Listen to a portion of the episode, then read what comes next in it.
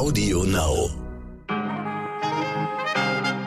Meine lieben Zuhörer, ich wünsche Ihnen einen guten Morgen, einen guten Wochenstart an diesem Montag, den 11. April. Ich bin Michel Abdullahi und hier ist für Sie heute wichtig mit unserer Langversion.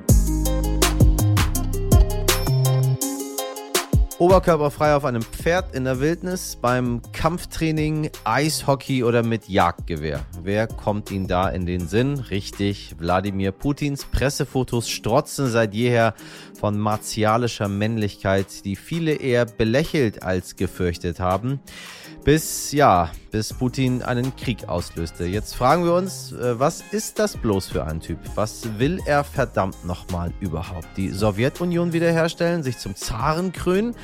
Mein heutiger Gast sagt, ja, ja, ja, genau das will er. Wladimir Putin will vor allem eins, russische Geschichte schreiben. Ein sehr aufschlussreiches Gespräch mit der Historikerin Dr. Liana Fix, heute bei Heute Wichtig, meine Damen und Herren.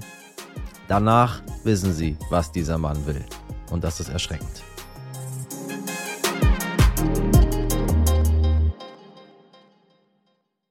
Zuerst für Sie das Wichtigste in aller Kürze. Seit fast zwei Wochen befindet sich die chinesische Wirtschaftsmetropole Shanghai bereits im Lockdown und während die 26 Millionen Einwohnerstadt komplett abgeriegelt ist und Menschen nur noch mit Sondergenehmigung auf die Straße dürfen, breitet sich das Coronavirus weiter aus. Insgesamt 25.000 Fälle zählten die chinesischen Behörden am Sonntag. In den sozialen Netzwerken wurden Videos verbreitet, wie brutal die Behörden Menschen verprügeln, die sich trotzdem auf die Straße trauen. Hunde wurden auf der Straße umgebracht. Ein schnelles Ende des Lockdowns ist leider nicht zu erwarten. Schauen wir mal, wohin uns dieses Virus noch treibt, meine Damen und Herren. Bundesfamilienministerin Anne Spiegel steht aktuell unter Druck. Sie soll im letzten Jahr noch als Umweltministerin von Rheinland-Pfalz eine Woche nach der Flutkatastrophe einen mehrwöchigen Urlaub gemacht haben. Die Rolle der 41-Jährigen arbeitet derzeit ein Untersuchungsausschuss im rheinland-pfälzischen Landtag auf. Die Opposition in Form von CDU und Linken fordert aber jetzt schon den Rücktritt der grünen Politikerin. Am vergangenen Donnerstag musste bereits die nordrhein-westfälische Umweltministerin Ursula Hein-Esser zurücktreten. Sie hatte während der Flutkatastrophe einen Partyurlaub auf Mallorca gemacht. Ich bin immer sehr vorsichtig gewesen bisher mit diesen ganzen Rücktrittsforderungen, sage ich Ihnen. Aber angesichts der Lage und dem, was dort passiert ist, frage ich mich, wie kann man als gewählter Mensch, der ja diesem Volk dienen soll, der, der sich um dieses Volk kümmern soll, wie kann man dort, während die Flut den Menschen alles wegnimmt, was sie haben, eigentlich Urlaub machen? Wie kann man das überhaupt genießen? Aber das habe ich nicht zu entscheiden. Nur ein Gedanke von mir. Vielleicht, vielleicht haben Sie das auch. Zum ersten Mal in der Geschichte hat das Parlament in Pakistan einen Premier per Misstrauensvotum abgewählt. Insgesamt stimmten 174 von 342 Abgeordneten gegen Premier Imran Khan und bezogen dem ehemaligen Cricketstar somit das Vertrauen. Die Opposition warf Khan schlechte Regierungsführung und Inkompetenz vor. Zuletzt waren die Preise für Lebensmittel, Benzin oder Gas in der südasiatischen Atommacht mit rund 220 Millionen Einwohnern massiv gestiegen. Bereits am heutigen Montag könnte das Parlament schon einen neuen Premier wählen. Was wichtig war. Zunächst unser Rückblick auf das, was seit Freitag so passiert ist. Nachdem die Impfpflicht im Bundestag gescheitert ist, hat Gesundheitsminister Karl Lauterbach sich nun entschieden, an keiner weiteren Impfpflichtlösung zu arbeiten. Stattdessen macht er nun deutlich, dass es keinen Spielraum mehr für Lockerungen gebe. Auch eine Maskenpflicht im Herbst hält er wieder für wahrscheinlich. Währenddessen sinken seine Umfragewerte. Laut des Meinungsforschungsinstituts INSA im Auftrag der Bild am Sonntag sind 55 Prozent mit der Arbeit des Gesundheitsministers unzufrieden. Dieser Wert hat sich seit Antritt mehr als verdoppelt. Auch steht Lauterbach aktuell in der Kritik, weil bei Millionen von Impfdosen bald das Verfallsdatum abläuft. 11 Millionen Dosen verfallen Ende Juni, weitere 57 Millionen im dritten Quartal. Die Union wirft Lauterbach vor, er sei im Einkaufsrausch und würde bei der Impfstoffbestellung keine Grenzen mehr kennen. Nachdem am vergangenen Freitag bereits die EU-Kommissionspräsidentin Ursula von der Leyen und der EU-Außenbeauftragte Josep Borrell nach Kiew gereist waren, besuchte am Samstag spontan der britische Premierminister Boris Johnson seinen Amtskollegen Volodymyr Zelensky in der ukrainischen Hauptstadt. Der Besuch sei ein Zeichen der Solidarität mit dem ukrainischen Volk, sagte ein Sprecher des britischen Regierungschefs. Außerdem versprach Johnson, die militärische und wirtschaftliche Hilfe für die Ukraine nochmals zu erhöhen. Bei der Präsidentschaftswahl in Frankreich zeichnet sich eine niedrigere Beteiligung ab als vor fünf Jahren. Das Innenministerium gab sie am späten Nachmittag mit 65 Prozent an. Das sind gut vier Punkte weniger als 2017. In den Umfragen führt Präsident Macron, gefolgt von der Rechtspopulistin Le Pen erreicht keine Kandidatin im ersten Wahlgang 50 Prozent der Stimmen und davon ist äh, auszugehen. So kommt es am 24. April zu einer Stichwahl. Die Union verklagt die Ampel in Karlsruhe wegen dem Nachtragshaushalt. Ende 2021 hatte die Bundesregierung diesen auf den Weg gebracht, wodurch nicht verwendete Corona-Kredite in Höhe von 60 Milliarden Euro in Investitionsmittel für den Energie- und Klimafonds umgewandelt wurden. Die Union hält diesen Vorgang für verfassungswidrig und will den Nachtragshaushalt für nichtig erklären lassen. Mit einem musikalischen Teilboykott hat das Volksensemble des Kölner Doms am Palmsonntag gegen Kölns Erzbischof Kardinal Rainer Maria Wölki und die schleppende Aufklärung des Missbrauchsskandals protestiert. Nur acht der sonst 50 Chorsänger*innen traten in einer Jubiläumsmesse auf. Der Chor wurde 25 Jahre alt. Es waren alles ausschließlich queere Menschen und Protestanten. Die restlichen Sängerinnen und Sänger, die nicht für den Kölner Erzbischof singen wollten, sind in drei anderen Kölner Kirchen aufgetreten. In Frankfurt am Main und Hannover haben hunderte Russinnen für Wahrheit und Meinungsvielfalt anstatt Propaganda demonstriert. Erstmal nichts Schlechtes, doch viele Teilnehmende unterstützten eher die Sicht des Kremls auf den Krieg und sprachen gegenüber JournalistInnen wieder von der Befreiung durch die Russen. Zahlreiche russische Fahnen wurden geschwenkt und auch das Z-Symbol, was für die Unterstützung des Präsidenten Putin gilt, wurde gesichtet. Es gab auch viele Gegendemonstrationen. Was wichtig wird. Ja, und nun schauen wir auf Termine und Ereignisse, die in dieser Woche anstehen. Am heutigen Montag beginnt der Korruptionsprozess gegen Südafrikas Ex-Präsident Jacob Zuma. Diesem werden Korruption, Geldwäsche sowie Betrug im Zusammenhang mit einem Rüstungsgeschäft vor seiner Amtszeit als Präsident vorgeworfen. Zuma drohen bis zu 25 Jahre Haft. Er selbst bestreitet die Vorwürfe und hatte versucht, mit diversen juristischen Einsprüchen den Prozess im Vorfeld zu verhindern. Am Dienstag wird in Darmstadt das neue Zentrum für Weltraumsicherheit der Europäischen Weltraumorganisation ESA eingeweiht. Gartenfans können sich am Mittwoch auf die Eröffnung der Weltgartenbauausstellung freuen. Die sogenannte Floriate Expo 2022 findet dieses Jahr in Almere nahe Amsterdam statt. Am Donnerstag dann tritt der EZB-Rat zusammen und entscheidet über die aktuelle Zinslage. Außerdem wird der legendäre Star Club in Hamburg 60 Jahre alt. Zur Eröffnung damals spielten vier Jungs aus Liverpool, falls Sie sich erinnern, wenn Sie ein bisschen älter sind. Besser bekannt als die Beatles. Und wissen Sie was? Ich gehe jeden Tag dran vorbei. Am Freitag jährt sich der Untergang des weltbekannten Luxusliners Titanic zum bereits 110. Mal. Am 15.04. gegen 2 Uhr morgens sank die Titanic vor Neufundland, nachdem sie zuvor einen Eisberg gerammt hatte. 1500 Menschen starben bei dem Unglück. Außerdem werden vom 14. bis zum 18. April bundesweit Ostermärsche stattfinden. Themen der Veranstaltung werden unter anderem der Krieg in der Ukraine sein sowie die Aufrüstung der Bundeswehr. Woran denken Sie, wenn Sie den Namen Konrad Adenauer hören? An den Altkanzler, an den Gründer der Bundesrepublik? Ja, der erste Bundeskanzler der Republik, Konrad Adenauer, gehört wohl zu den bedeutendsten Persönlichkeiten dieses Landes. Viel erschreckender sind jetzt die Enthüllungen, welche die Süddeutsche Zeitung hervorbrachte. Demnach ließ der ehemalige Kanzler Adenauer fast zehn Jahre lang die SPD-Parteispitze mit Hilfe von zwei Informanten ausspionieren. Auf diesem Wege seien damals fast 500 vertrauliche Berichte aus dem SPD-Parteivorstand in das CDU-geführte Kanzleramt gelangt. Dies gehe aus Akten der CDU-nahen Konrad-Adenauer-Stiftung hervor, welche von dem Historiker Klaus-Dietmar Henke ausgewertet wurden. Es sind nicht die ersten Vorwürfe solcher Art gegen den 1967 verstorbenen CDU-Chef. Bereits 2017 berichtete der Spiegel, dass Adenauer seinen damaligen Konkurrenten, den damaligen SPD-Chef und Oberbürgermeister von Berlin Willy Brandt, bespitzen ließ. Mehr als 40.000 ukrainische geflüchtete Kinder und Jugendliche sind bislang an den deutschen Schulen und Berufsschulen aufgenommen worden. Rund ein Fünftel aller bisher geflohenen Kinder und Jugendlichen.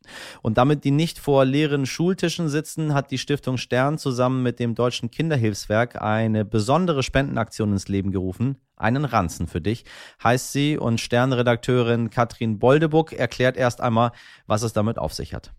250.000 Kinder sind unter den Geflüchteten aus der Ukraine. Wahrscheinlich sind es noch viel mehr, so genau weiß man das im Moment gar nicht. Sie alle wollen hier in Deutschland zur Schule gehen, warten auf einen Platz in einer Willkommensklasse. Doch wer denkt bei Flucht schon daran, seine Schulsachen mitzunehmen? Deshalb haben der Stern und das Deutsche Kinderhilfswerk gemeinsam eine Aktion gestartet ein Ranzen für dich. Wir von der Stiftung Stern sammeln Spenden dafür. Schon für 100 Euro können wir einen Schulrucksack oder einen Schulranzen kaufen, dazu ein Etui mit Stiften, ein Federmäppchen, eine Sporttasche. Die wollen wir an Kinder und Jugendliche verteilen. Bitte helfen Sie uns dabei und spenden Sie. Und weil vielleicht auch bei den Organisationen, die sich jetzt melden werden, Kinder dabei sind, die nicht aus der Ukraine geflüchtet sind, sondern aus anderen Nationen zu uns gekommen sind, werden wir kein Kind ausgrenzen. Bitte helfen Sie uns zu helfen. Die Aktion läuft bereits super an. Die Sternleserinnen und Leser sind begeistert, schreiben uns enthusiastische E-Mails und Kommentare wie super Idee, meine Enkel haben mit mir zusammen gespendet. Und wir sind optimistisch, dass wir schon in den nächsten Wochen tausend und mehr Schulranzen oder Rucksäcke verteilen können. Wenn Sie etwas zu dieser Aktion beitragen wollen, dann schauen Sie einfach in unsere Show Notes. Dort haben wir Ihnen die Spendenseite verlinkt. Der Mann ist wahnsinnig, er ist krank im Kopf und er ist völlig durchgedreht. Das hört man dieser Tage immer wieder in den Medien und genauso im Freundeskreis, wenn es um Russlands Präsident Wladimir Putin geht. Klar, kein normal denkender Mensch könnte verbrechen, was Putin gerade in der Ukraine anrichtet. Doch, meine liebe Community, Wladimir Putin lebt schlicht und einfach in einer anderen Welt. Um das zu verstehen, habe ich die Russland-Expertin und Programmleiterin für internationale Politik der Körperstiftung eingeladen, Dr. Liana Fix. Sie habe ich gefragt, was Putin eigentlich will und als wer er sich eigentlich sieht. Ihre Antwort, Putin dachte ganz einfach, die Ukraine würde ihn mit offenen Armen empfangen. Er kann ganz einfach nicht verstehen, dass Menschen Lust haben, in einer freien Gesellschaft zu leben. Er kann es nicht. Wieso und was die Statuen, die er in seinem Büro aufgestellt hat, über sein Selbstbild aussagen, das erklärt Liana in einem wirklich spannenden Interview. Viel Spaß damit. Hallo Liana, ich grüße dich. Ich grüße dich. Die größte, die größte aller großen Fragen zuerst. Was will Wladimir Putin? Also was glaubst du? Was hat, ihn, was hat ihn bewogen, diesen Krieg zu beginnen? In der Ukraine verfolgt er Ziele, die er eigentlich schon recht klar in äh, seiner früheren Amtszeit, in seiner ganzen Karriere ausgedrückt hat. Nämlich, dass die Ukraine als eigenständiger Staat von ihm nicht akzeptiert wird und die Souveränität der Ukraine nicht akzeptiert wird.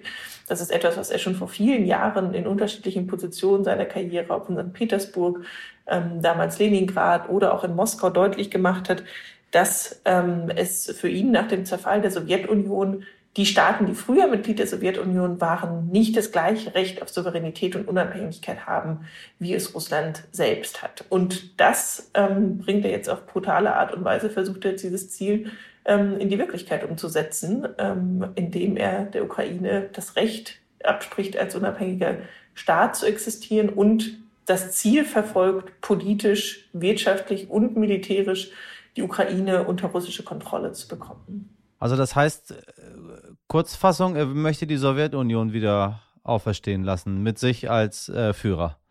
Ja, interessanterweise, die Sowjetunion hatte ja sozusagen noch dieses Element der Ideologie, ne? also sozusagen ja. dieses kommunistische Element. Das ist es nicht. Das, was äh, Putin interessiert an der Sowjetunion, ist sozusagen die imperiale Macht der Sowjetunion. Dass die Sowjetunion ein Imperium war, dass es eine große Nation war, die im Prinzip aus seiner Sicht eine Tradition von der russischen Größe fortsetzt. Also Russland war schon immer eine große Nation, das seine Nachbarn in der Nähe beherrschte und er versucht jetzt im Prinzip der Anti-Gorbatschow zu sein. Also alles, was Gorbatschow sozusagen gemacht hat, das Ende der Sowjetunion, ähm, die Rechte an die Nachbarstaaten zurückzugeben, ähm, die Annäherung an den Westen, all das macht er rückgängig. Und das ist auch seine persönliche Erfahrung gewesen. Er war ja damals in Dresden, er war beim KGB, diese Erfahrung, dass die Sowjetunion zusammengebrochen ist und damit die russische Größe ähm, ein Ende gefunden hat, äh, das äh, hat ihn sehr geprägt. Also was will er sein? Will er, will er dann sowas sein wie, wie Stalin oder will er das Zarenreich wieder auferstehen lassen? Weil ich meine, irgendwo, irgendwo muss er ja hin. Irgendein Bild muss er ja im Kopf haben, wie Wladimir Putin ähm, eines Tages äh, wahrgenommen wird, so wie er das möchte. Ja. Die, ähm, es gibt eine sehr gute Kennerin von Wladimir Putin, Fiona Hill, die war früher auch ähm, oder ist ähm, eine Expertin zu Russland in den USA, die ihn sehr genau studiert hat. Und sie hat eine interessante Beobachtung gemacht, dass er nämlich ganz gewisse Statuen in seinem Büro hat, dort wo er immer sitzt. Unter ah. anderem auch eine Statue ah. von Katharina der Großen ähm, und anderen russischen Zaren. Und die hat er sich ganz bewusst ausgewählt und sie um sich gestellt, sozusagen als auch ein Zeichen der hm. Kontinuität, wo er sich eigentlich sieht in der russischen Geschichte. Und das zeigt, dass er eigentlich über die Sowjetunion hinausdenkt, sondern er sieht sich in einer Reihe mit den Großen der russischen Geschichte, wie zum Beispiel die Katharina die Große, die, die wir ja in Deutschland noch, noch recht gut kennen. Und dort nimmt er will er mit seiner Politik einen Platz einnehmen. Und für ihn ist sozusagen seine eigene Rolle, die Interessen Russlands, die Interessen der russischen Wirtschaft, das ist alles eins sozusagen.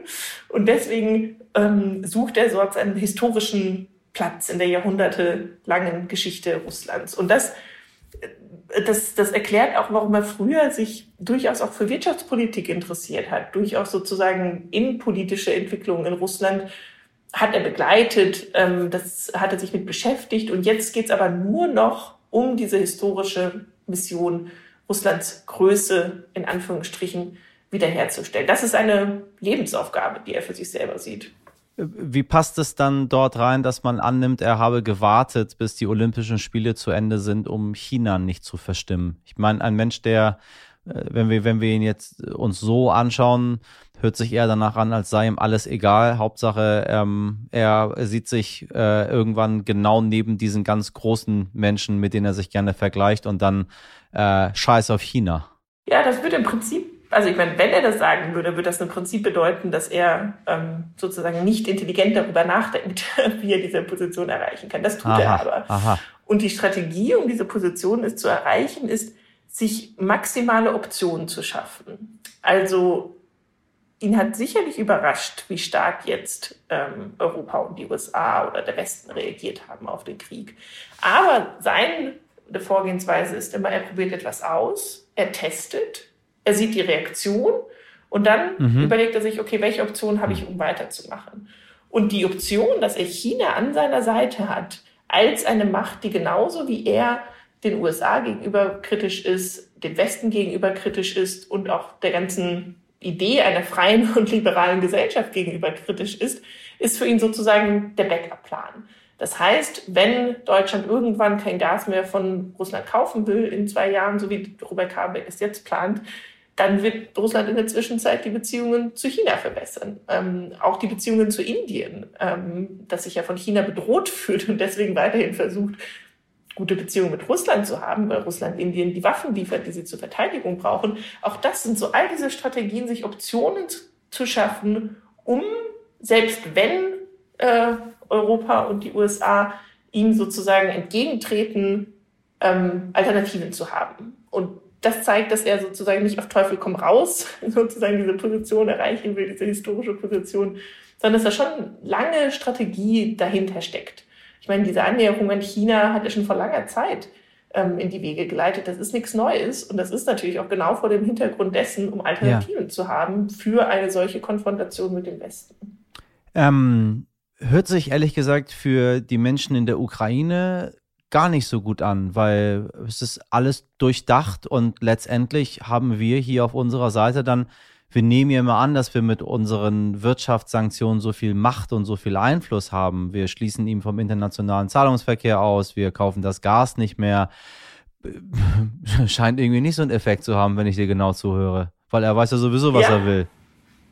Das, also ich glaube, wir müssen uns klar machen, wie strategisch er denkt und dass er sich sozusagen Optionen schafft. Wir sollten ihn auf keinen Fall unterschätzen. Aber auch ein Wladimir Putin hat natürlich Schwachstellen. Und da gibt es zwei Schwachstellen. Die erste Schwachstelle ist, er versteht den Westen nicht. Er versteht nicht, dass in Europa, in den USA, aber auch in der Ukraine es wirklich ein Bedürfnis gibt, in einer freien Gesellschaft zu leben. Mhm. Also diese, dass es Menschen gibt, die einfach gerne frei leben und dafür auf die Straße gehen und dafür auch etwas riskieren, das gibt es in seiner Welt nicht. Warum versteht er das ähm, nicht? Er versteht weil es nicht etwas ist, womit er aufgewachsen ist. Er ist aufgewachsen in einer Sowjetunion, die ähm, das Leben der Menschen kontrolliert hat, die den sozusagen den Staat über die Menschen gestellt hat, die Ideologie über die Menschen gestellt hat. Das heißt, dass es ähm, Proteste gibt, dass Demonstrationen nicht gelenkt sind vom Westen oder von Russland, sondern dass es auch freie Demonstrationen geben kann. Das, das, passt, nicht in sein, das passt nicht in sein Weltbild. Er glaubt auch nicht daran, dass die Ukrainer selbst über ihre Zukunft entscheiden wollen, selbst auf die Straße gehen und aus eigener Motivation ihr Land verteidigen. Und das ist seine Achillesferse, weil das hat genau in diesem Krieg dazu geführt, dass er ein völlig falsches Bild von der Ukraine hatte. Aus seiner Sicht war die Ukraine ein Land, was irgendwie von äh, Politikern in, in, in Kiew äh, regiert worden ist, was aber an sich, ähm, dem es an sich völlig egal ist, ob sie jetzt frei leben oder nicht frei leben. Und deswegen dachte er eben, dass die russischen Truppen begrüßt werden würden, freundlich begrüßt werden würden in, in der Ukraine. Und das hat er wirklich gedacht, ne? Tagen vorbei ist. Das ist tatsächlich eine Sache, die er gedacht hat. Dass, dass, dass, dass er dort einmarschiert, alle sagen, äh, Gott sei Dank, dass du jetzt da bist. Äh, wir möchten gerne Teil von dir sein, lieber Wladimir, und dann ist alles gut. Ja, im Prinzip hat er das, was er auf der Krim gemacht hat, indem er einfach sozusagen das Parlament umstellt hat mit Waffengewalt, sie gezwungen hat, ähm, sozusagen dafür zu stimmen, dass die Krim sich Russland anschließt und dort wenig Widerstand erfahren hat. Im Prinzip hat er die Spezialoperation Krim übertragen auf die ganze Ukraine. Nur, dass die ganze Ukraine natürlich sehr viel größer ist und ähm, aus Menschen besteht, die einfach schon seit vielen Jahren, seit dem Ende der Sowjetunion, in äh, mehr oder weniger demokratischen und freien äh, Kontext gelebt haben und nicht bereit sind, einfach alles mit sich machen zu lassen. Und diese, und, und genauso hat er diesen Krieg geplant, wie eine Spezialoperation, von der sogar diejenigen, die den Krieg am Ende ausführen müssen, nämlich die Soldatinnen und Soldaten oder im russischen Kontext hauptsächlich männliche Soldaten, ähm, überhaupt nicht darüber informiert waren, was eigentlich dort passieren soll und was die Kriegsziele sind. Und das ist der größte strategische Fehler bisher gewesen. Er passt sich natürlich jetzt an. Wir sehen, dass die Strategie geändert wird. Aber wenn man davon ausgeht, dass ein Nachbarland im Prinzip keine eigene Agency hat, keine eigene Akteursfähigkeit, dann muss man sich auch nicht damit beschäftigen. Also auch, es gibt keine Ukraine-Expertise im Kreml, weil man einfach davon ausgeht, naja, die sind irgendwie ja mehr oder weniger Russen mit ähm, äh, einer anderen Sprache oder einem anderen Dialekt. Und ich sage das, ich spreche jetzt hier von der russischen Sichtweise, selbstverständlich nicht von meiner Sichtweise. Und das hat zu dieser, zu dieser Fehleinschätzung geführt ähm, und ist auch überraschend, weil die Ukraine auch eine lange Geschichte des Widerstands hat und der nationalen Identität. Ähm, und äh, genau, wie wir gesehen haben, äh, die russische Armee natürlich nicht mit Freudestrahlend begrüßt hat und ganz im Gegenteil die grausamen Bilder vom Wochenende gezeigt haben, dass es hier wirklich auch um, um die Existenz geht, um äh, das, das Wohlergehen der Bürgerinnen und Bürger und um ja, alternativ eine russische Terrorherrschaft in den Gebieten, die sie besetzen. Also er, er scheint tatsächlich zu glauben, dass er wirklich eine Spezialoperation gerade durchführt. So hört sich das jetzt ja, alles für mich glaube, an. Das, er hat das jetzt angepasst. Also zumindest, es wird langsam, es ist nicht klar, ob er wirklich ähm, objektive Informationen zum Kriegsverlauf bekommt. Aber zumindest ist jetzt der Kriegsverlauf angepasst worden nach dem Widerstand, der, der passiert ist. Und jetzt scheint sich der Fokus auf den Osten und Süden zu legen, also sich sozusagen erstmal im Osten und im Süden festzusetzen in der Ukraine. Und das zeigt, dass er natürlich auch lernfähig ist und sozusagen seine Kampagne anpasst. Aber es, am Ende ändert das nichts am Ziel. Und die Sorge ist, dass er dieses Ziel nur noch brutaler versucht zu erreichen mit allen Mitteln, weil das auch etwas ist, was er in der Vergangenheit immer wieder signalisiert hat wenn er sich ein Ziel gesetzt hat, dann wird er alle Mittel einsetzen, um dieses Ziel zu erreichen und wird sozusagen nicht aufhören, bevor dieses Ziel nicht erreicht ist. Ähm, ob er das, er kann auch jetzt eine Pause machen und es einfach in ein paar Jahren nochmal versuchen. Das ist die große Sorge auch der Ukrainerinnen und Ukrainer. Damit hat sich meine nächste Frage eigentlich so ein bisschen erübrigt, äh, die da äh, geheißen hätte, was würde ihn denn dazu bewegen, diesen Krieg zu beenden? Äh, er reagiert auf Druck. Das haben wir jetzt gesehen. Also ähm, sowohl auf Druck, wenn das Militär sozusagen auf mehr Widerstand stößt als erwartet, als auch auf Druck über westliche Sanktionen.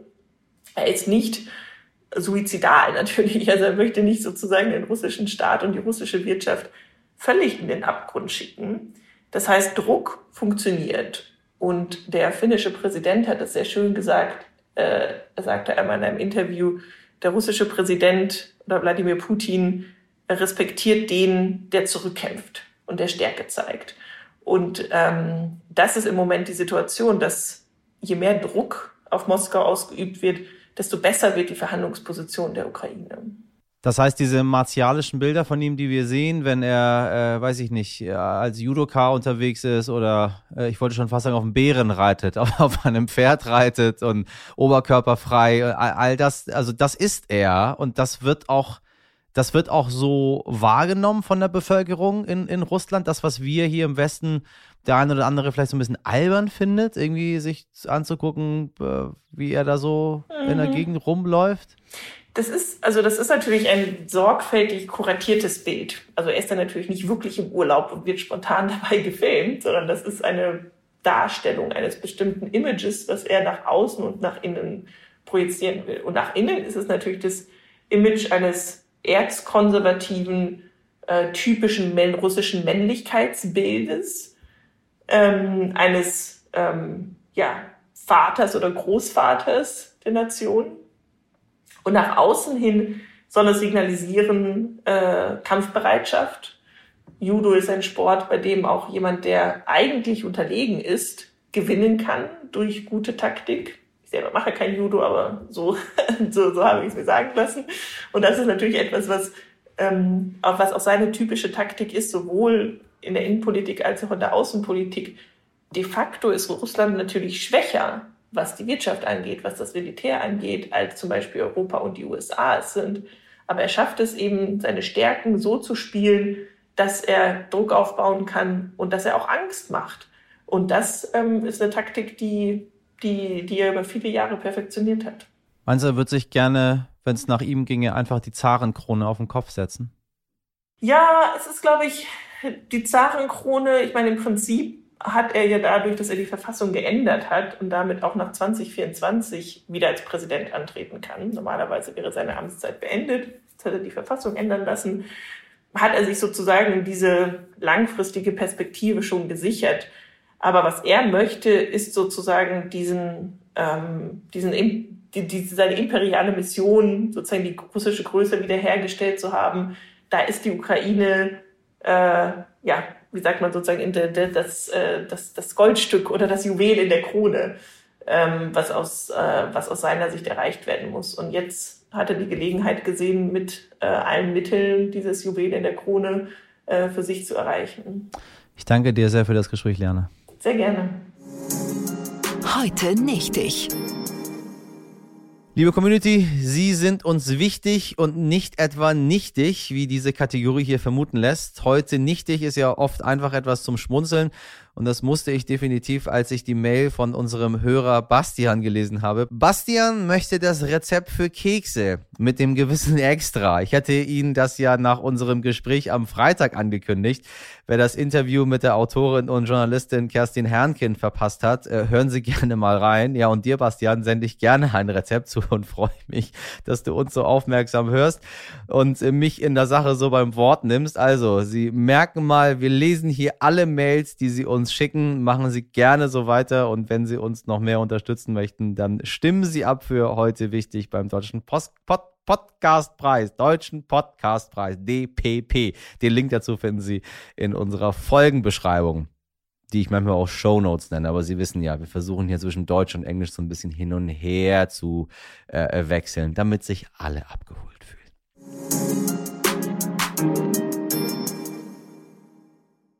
So, lieber Bastian, liebe Podcast-Community, damit sind wir am Ende dieser Montagsfolge angekommen. Abonnieren, bewerten, teilen. Sie wissen, was Sie zu tun haben und natürlich sind Sie alle auch eingeladen, meiner Redaktion und mir zu schreiben. Alles an heute wichtig at stern.de. Meine Redaktion besteht heute aus Sabrina Andorfer, Mirjam Bittner, Dimitri Blinski, Etienne Cebula und Frederik Löbnitz. Produziert wurde diese Folge von Andolin Sonnen. Ich wünsche Ihnen einen schönen Montag. Machen Sie was draus. Bis morgen, Ihr Michel Abdullahi.